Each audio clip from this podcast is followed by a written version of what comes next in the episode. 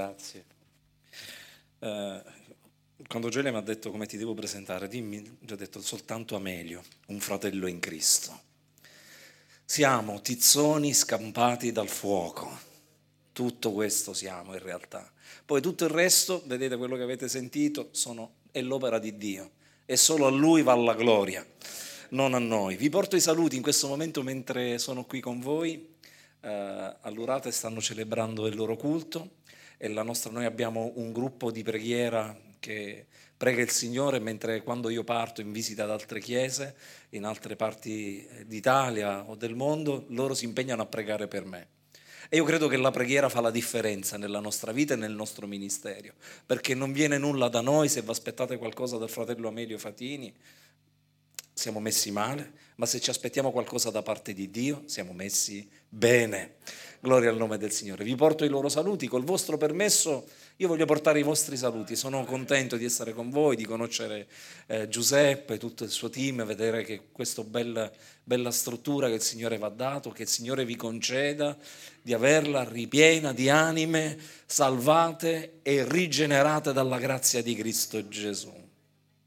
E non soltanto portare i vostri saluti, ma porto nel cuore fatemi spendere una, una, parola per i fratelli che stavano lodando il Signore, siete stati una benedizione per la mia vita. Dio vi possa veramente benedire. Bene, vogliamo chinare i nostri capi, andare direttamente alla parola di Dio. Signore, ti preghiamo, ti ringraziamo per quanto ci hai fin qui concesso. Signore, ti ringraziamo per tutti i culti che in questo momento su tutta la faccia della terra si stanno offrendo al tuo nome. Sì, Signore, anche qui a Oberhausen vogliamo innalzare il nome di Cristo Gesù. Non il nome di una chiesa, non il nome di un pastore, di un predicatore, ma il nome di Cristo Gesù.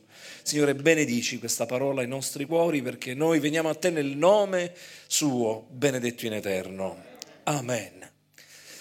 Gloria al Signore. Se avete la vostra Bibbia, vi invito a prendere il libro degli Atti degli Apostoli e vorrei parlarvi di benedizioni che scendono dall'alto. Sapete, il libro degli Atti degli Apostoli, permettetemi questo preambolo molto veloce, è un libro che racconta come nasce la Chiesa. Allora, se io e te volessimo formare una Chiesa, sicuramente non seguiremmo questo modello. 12 persone prese tra i meno abbienti, diversi, una cozzaglia, un'armata brancaleone, diremmo noi oggi, chi, faceva, eh, chi raccoglieva le tasse, un pescatore, eh, un, uno che nella vita forse non sapeva più che cosa fare, Gesù li chiama e ne fa degli uomini, gli fa la più bella scuola biblica, tre anni e mezzo con Gesù. Qualcuno direbbe tre anni e mezzo persi perché quando Gesù poi viene crocifisso scappano dappertutto, non li trovano più. Sembrerebbe un fallimento, ma Gesù sa bene cosa fa. Se tu pensi che nella tua vita c'è un fallimento, sappi che se c'è la mano di Dio sulla tua vita, Gesù sa cosa sta facendo. E a un certo punto la Chiesa nascente prima si incontra fa due incontri principali. Il primo incontro che fa la Chiesa nascente lo fa con lo Spirito Santo, la persona dello Spirito Santo. E Atti capitolo 2, noi pentecostali lo abbiamo a memoria, questo evento. La Pentecoste scende sulla Chiesa e trasforma questa armata Brancaleone in, nell'esercito di Cristo Gesù, la Chiesa che nasce. Questo è il primo incontro. E poi fa un secondo incontro, che ancora oggi la Chiesa è costretta a fare sistematicamente incontra la politica di quel tempo. Più che un incontro è uno scontro. Erode, leggete al capitolo 12 insieme a me, a un certo punto il re, il capo questa, del mondo politico di quel tempo, in quel periodo, il re Erode cominciò a maltrattare alcuni della Chiesa e fece uccidere di spada Giacomo, fratello di Giovanni. Vedendo che ciò era gradito ai giudei, continuò e fece arrestare, come ogni buon politico, anche Pietro, quindi continua su quella linea. Erano giorni degli azimi, dopo averlo fatto arrestare lo mise in prigione, affidandolo alla custodia di quattro picchetti, di quattro soldati ciascuno. Quattro picchetti per quattro soldati ciascuno, perché voleva farlo comparire davanti al popolo dopo la Pasqua. Pietro dunque era custodito nella prigione, ma fervide preghiere a Dio erano fatte per lui da chi? Dalla Chiesa.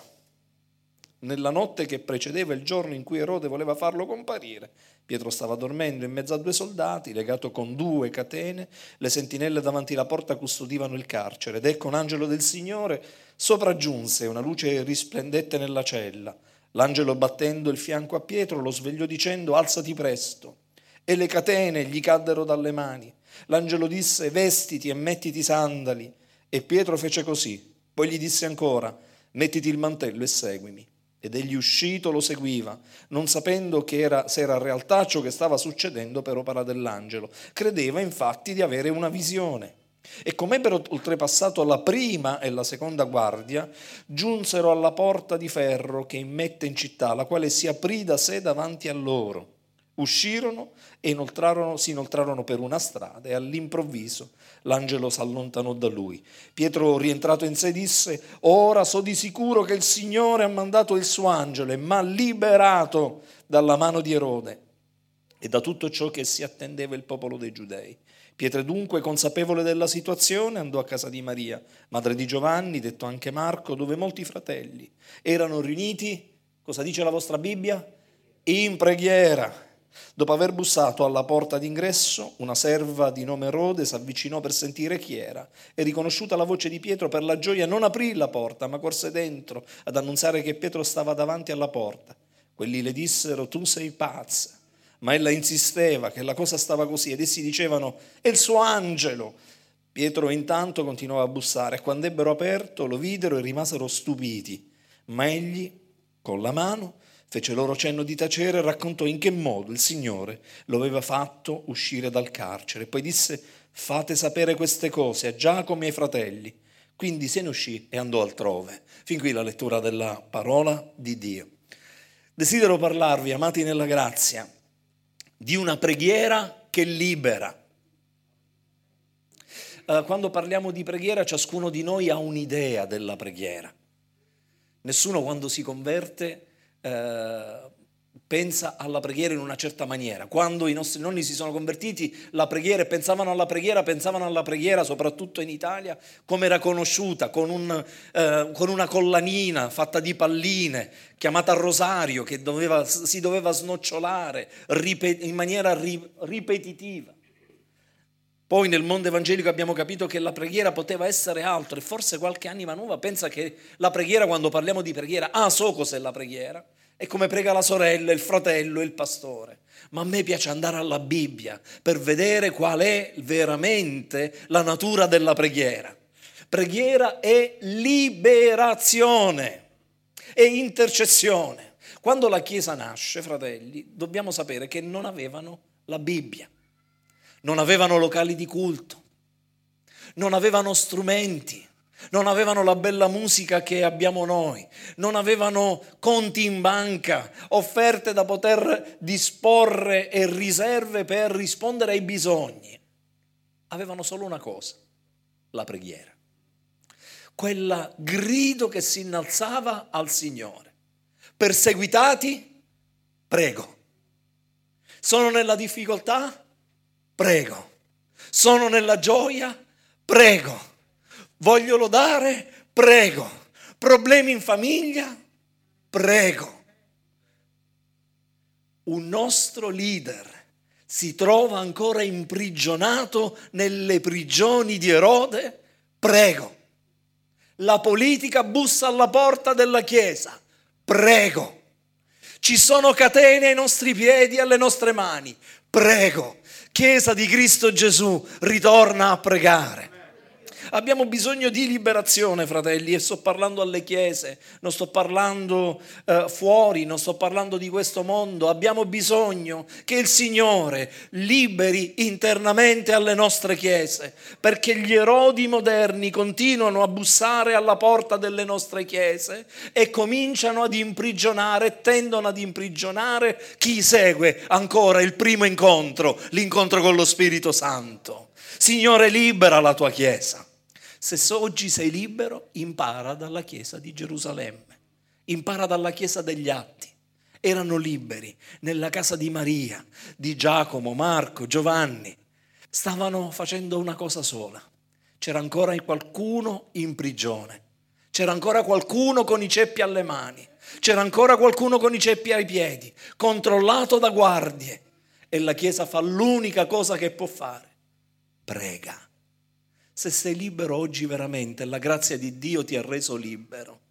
Non perdere tempo in mille chiacchiere, dicevamo con Gioele venendo, non abbiamo più tempo di, di, correre dietro agli erodi di questo mondo, non abbiamo più tempo di correre dietro ai politici di questo mondo o alla politica anche ecclesiastica, noi seguiamo l'opera dello Spirito Santo quell'opera che il Signore ha cominciato, che ha fatto nei nostri nonni, che ha fatto nei nostri padri, che ha fatto nella nostra generazione, nella mia vita, nella tua famiglia, eh, Gioele, Giuseppe, nelle vostre famiglie. Con Dio continui a farlo nelle famiglie dei nostri figli. Questa è l'eredità che possiamo passare, il valore della preghiera nella casa, nella cameretta personale, ma stamattina vi dico nella libertà della Chiesa. Pietro viene liberato. Sto condividendo in questi giorni grandi benedizioni con i vostri pastori e permettetemi di sentirmi a casa con voi e dirvi una cosa.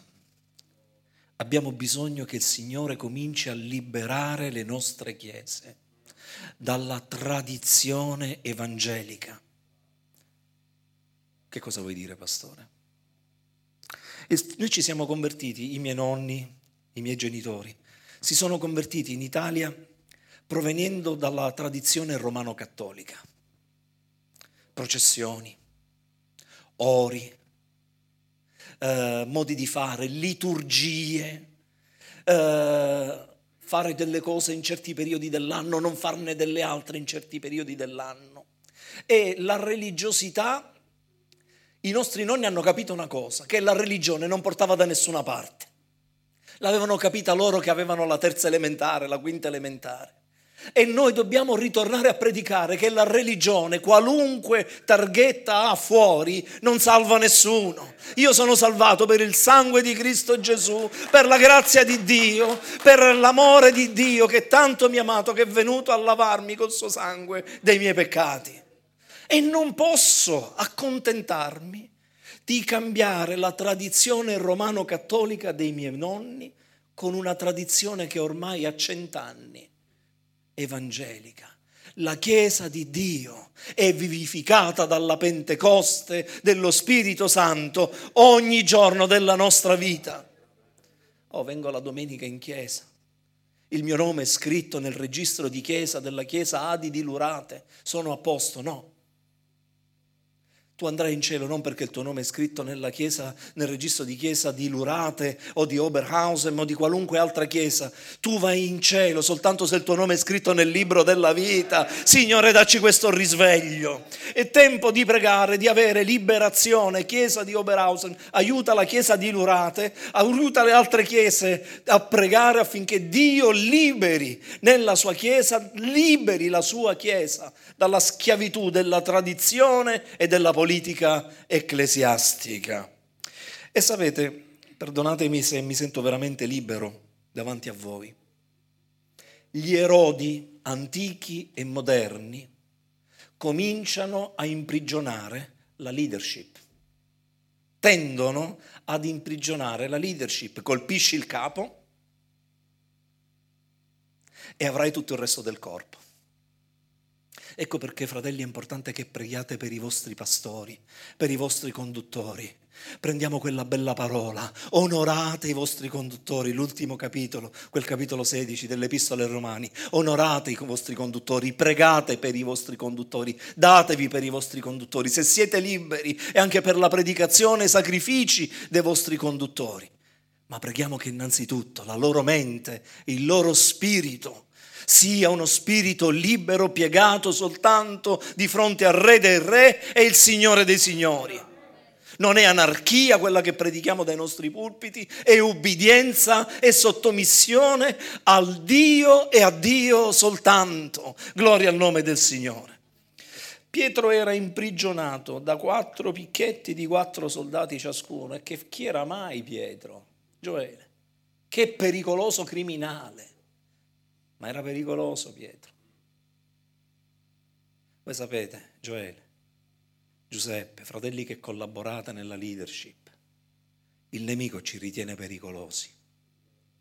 Perché quando predichiamo la verità siamo pericolosi. Siamo pericolosi e Erode non si accontenta di prenderlo per legare Pietro che ormai cominciava ad avere anche una certa età ormai. Sarebbe bastata una cordicella e attaccarlo ad un muro, come si attaccava un mulo, un asino, sarebbe bastato quello per trattenere Pietro, ma no, Erode lo mette nella peggiore delle prigioni e ordina di imprigionarlo non soltanto con quattro soldati, ma con quattro turni di quattro soldati, quattro picchetti di soldati che dividevano il giorno e la notte in maniera equa, in maniera tale che fossero sempre svegli, sempre attenti, occhi puntati su Pietro e non si fermano lì. Incatenano Pietro e incatenano due soldati, uno a destra e uno a sinistra non c'era possibilità di scappare. I politici sanno molto bene come imporre picchetti di soldati intorno a noi. Una strategia attenta che non lascia nulla al caso. Ma fratelli, perdonatemi, voglio darvi una parola di incoraggiamento. Pietro riposava tranquillo, sapendo di aver fatto tutto il suo dovere. La tua pace viene dal Signore. La Chiesa prega per te, Gioele. La Chiesa prega per te, Giuseppe, fratello, sorella, che stai servendo il Signore. Il popolo di Dio prega per noi. C'è un popolo che ama la libertà in Cristo Gesù che è stanco dell'oppressione della politica, che vuole innalzare il proprio capo e vuole tornare ad adorare il Signore in libertà. Possiamo dire amen a questo, possiamo glorificare il nome del Signore. E a un certo punto, dove non arriva l'uomo, dicevamo ieri sera, perché io non riesco a trasformare l'acqua in vino, io non potevo liberare Pietro, la Chiesa non aveva ancora le forze delta per fare un'incursione e poter liberare Pietro in maniera armata, fa l'unica cosa che può fare, prega. Ma grazie a Dio i servizi segreti del Signore funzionano benissimo. Il mondo, Erode, era stato eh, costretto a schierare quattro soldati in ogni picchetto, in quattro picchetti, due soldati a destra e a sinistra, nel fondo della prigione. Adesso vediamo che cosa riesce a fare. Dio, sapete cosa fa? Basta una parola. Manda, chi manda? Quante forze, chissà quali reparti. Un angelo. Perché la potenza di Dio, fratelli, non è paragonabile alla potenza dell'uomo. Di solo una parola, disse quella donna, una sola parola, e io sarò guarita. Gloria al nome del Signore. Basta un angelo, una parola dall'alto, un angelo che va. Chissà quali segni potenti. Guardate quanto è meravigliosa la liberazione di Dio. Quest'angelo sveglia Pietro lo svegliò e gli dice, presto, alzati. Servi di Dio, è tempo che ci alziamo. Se stai dormendo, se ti sei intorpidito tua, nel tuo ministero, se ti sei intorpidito nel tuo servizio, è tempo che ti alzi alla dignità della chiamata che Cristo ti ha rivolto.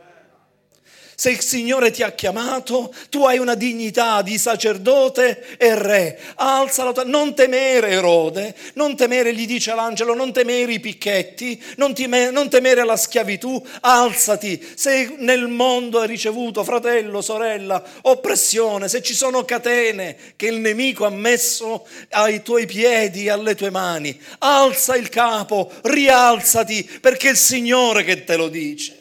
È il Signore che ti ha chiamato, è il Signore che ha messo su di te la sua chiamata e la sua unzione. Alzati. E dove devo andare? Sono chiuso nel fondo della prigione. Ci sono questi due che sono incatenati a me. Guarda le catene. E fuori c'è un picchetto che mi aspetta e poi c'è la porta della prigione. E se passo quella ce n'è una seconda porta. E poi c'è la porta della città. Dove devo andare? Alzati E vedete, quando noi ubbidiamo, dicevo ieri sera, al comandamento dell'angelo del Signore, quando noi rispondiamo nella nostra semplicità a quello che è la chiamata e l'ordine di Dio, avvengono i miracoli. I miracoli non li facciamo noi, i miracoli sono conseguenza dell'ubbidienza alla parola di Dio. Non una parola solo scritta, ma all'ordine vivente dello Spirito Santo. Ma che devo fare? Come farò dopo? Dove devo andare? Non sono fatti tuoi, ci pensa il Signore. Tu ubbidisci, alzati, ricopriti della dignità che hai nella chiamata che il Signore, che il Signore scusatemi, ti ha rivolto. Notate insieme a me, vado veloce. Notate insieme a me la gradualità della liberazione di Pietro. Non avviene tutto sem- subito, non ci sono effetti speciali, non, sono, non è una spettacolarizzazione, è un'opera graduale. Pietro riceve l'ordine di uscire con le sue gambe. Pietro riceve l'ordine di cingersi e legarsi i sandali, che significa? Ci voleva tempo. Io non so voi, ma se voi doveste salvarvi la vita in una prigione con dei soldati armati di spada per salvarvi, la prima cosa che fareste di corsa, senza perdere tempo, scappare per essere liberati. La liberazione che viene dal Signore non è una fuga, è una liberazione potente e sistematica.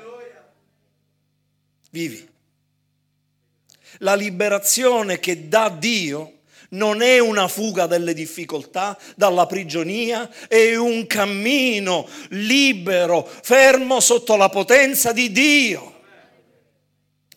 Pietro non è chiamato a, fu- a, fuggire, ci voleva tempo per cingersi, per legarsi i calzari, perché Dio libera in maniera ordinata. Dio non è l'Iddio delle fughe, l'Iddio dei sotterfugi. Dio manda quella esattamente la forza che serve per liberarti. Pastori, vi voglio incoraggiare. Leadership della Chiesa di Oberhausen, vi voglio incoraggiare. Servite il Signore nella libertà.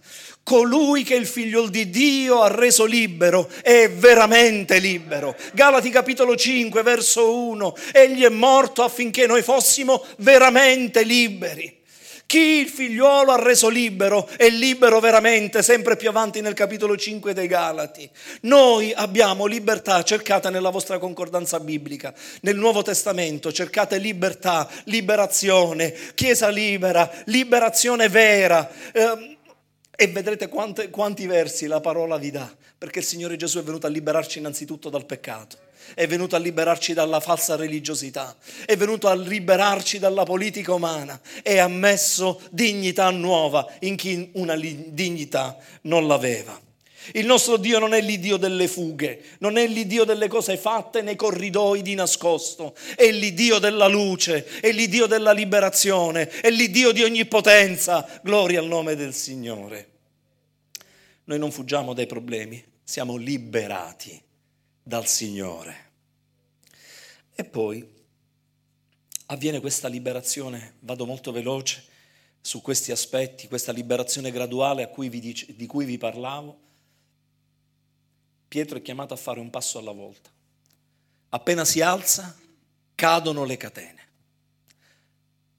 Dio mette, l'angelo mette quattro picchetti di soldati e i due soldati attaccati a lui gli, mette, gli farà una, un'anestesia che non riescono a sentire, catene che cadono, porte che si aprono. La porta della prigione eh, di Erode ci dice l'architettura antica e l'archeologia che fosse fatta di, una, di un misto di bronzo e ferro e che pesasse qualcosa come 5 tonnellate. Ora non so voi, io quando apro la porta del bagno la notte devo stare attento alla porticina per non svegliare qualcuno che sta dormendo nella zona notte. Immaginatevi una porta di ferro di 5 tonnellate che si apre, fa rumore nel mezzo della notte. che anestesia aveva fatto il Signore.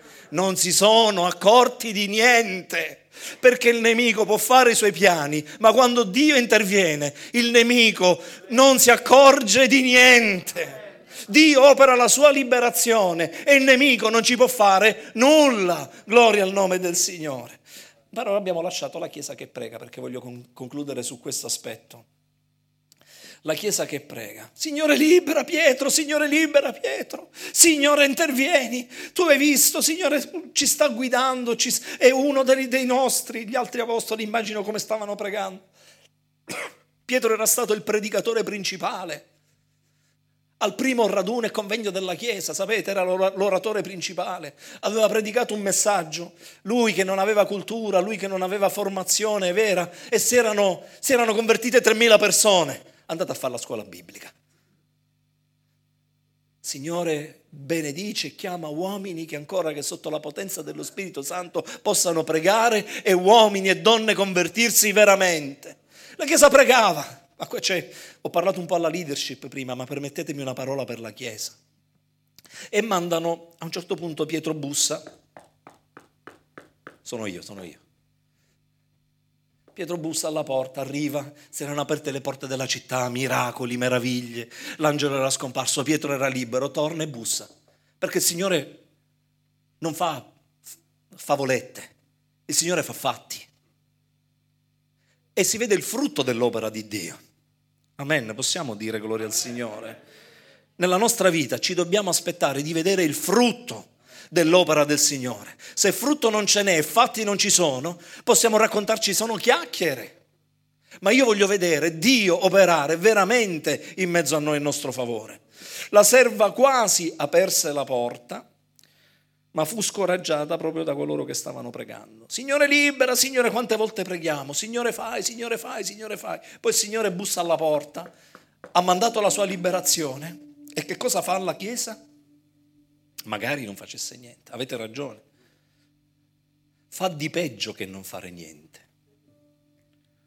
Deve essere, cioè, senti sta cosa, si fermano, deve essere il suo angelo nella teologia ebraica, quando qualcuno non era presente di persona, ma in realtà c'era qualche segno della presenza di quella persona. Credevano fosse l'angelo, un fantasma, diremmo, direbbero i nostri bambini. Insomma, la Chiesa si perde in una discussione di teologia ebraica. Lo Spirito Santo ha liberato Pietro da quattro picchetti di soldati, dalla mano di Erode, un re politico votato soltanto allo sterminio della Chiesa. E la Chiesa apre un argomento teologico. Avevano pregato fino a quel momento. Signore manda Pietro, Signore salvalo, Signore benedice. E Dio interviene. Dio risponde alla sua preghiera. Dio interviene e risponde alla preghiera di una chiesa pentecostale. E la chiesa lascia la porta chiusa alla risposta di Dio e inizia una discussione teologica. Forse il suo angelo. Fermiamoci, facciamo un comitato, una commissione discutiamo, capiamo se è il suo angelo. Ma può veramente un angelo, può la Chiesa credere in un fantasma, in un angelo? No, che dici, Giacomo? Adesso ti spiego io. E intanto è Pietro fuori alla porta che bussa, fatemi entrare. E la risposta di Gesù è alla porta. E Gesù bussa alla porta delle chiese oggi e dice, fatemi rientrare.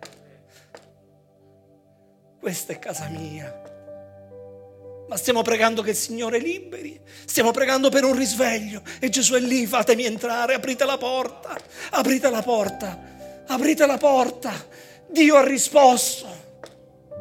E noi siamo fermi in comitati teologici per capire se in Italia in questo momento la cena del Signore va celebrata con un calice, con i bicchierini. Signore, pietà di noi. Risveglia la tua Chiesa.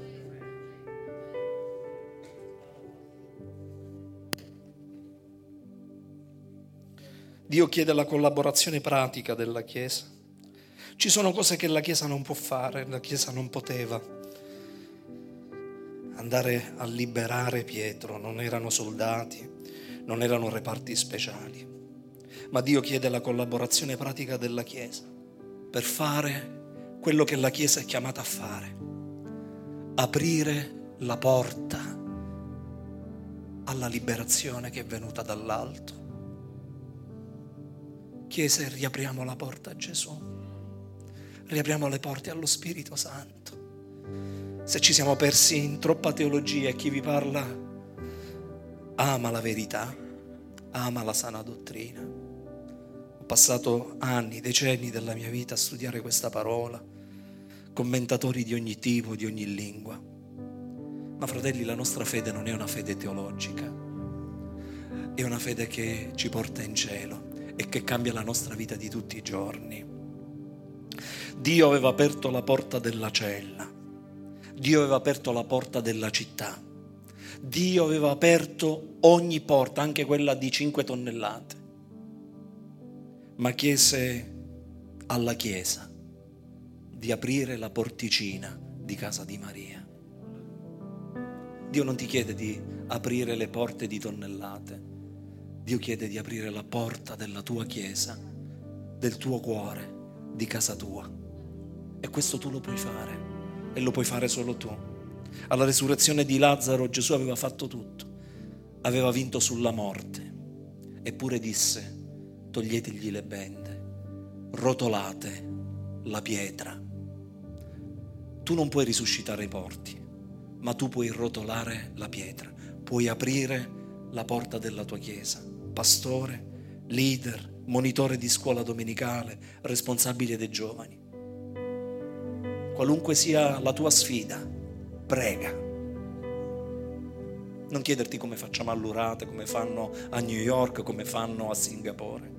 Prega, perché Dio ha la risposta per dove sei tu, nella sfida che c'hai tu. Ma quando arriva la risposta liberatoria di Dio, apri la porta senza nessun timore e alzati questa mattina.